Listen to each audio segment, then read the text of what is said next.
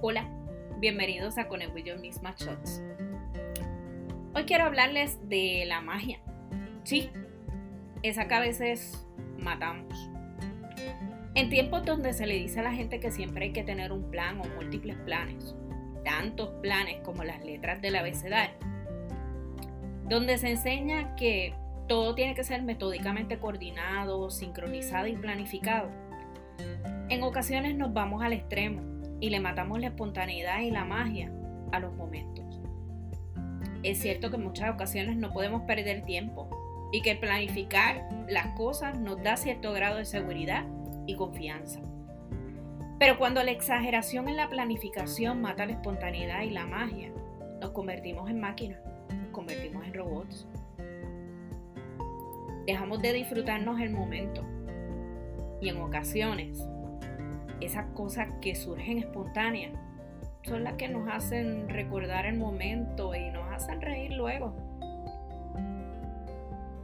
Si el plan sale mal, en ocasiones cuando planificamos demasiado la frustración alcanza niveles catastróficos.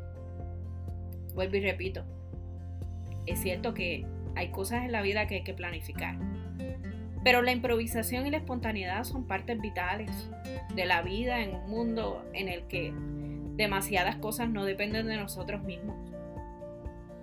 Hay muchísimo en la vida que no podemos controlar y dejar que eso nos arruine el momento es un precio muy alto a pagar. A mis 45 años, sí, a mis tiernos 45 años, prefiero un grado enorme de espontaneidad que me permita vivir la emoción del momento versus algo que me dé resultados totalmente predecibles y que no me disfrute. Sí, en este mundo quiero hacer muchas cosas. Lo que no quiero es ser predecible. Cuéntame de ti. Vive, sé espontáneo, fluye, sé como la ola, que es única en su vaivén.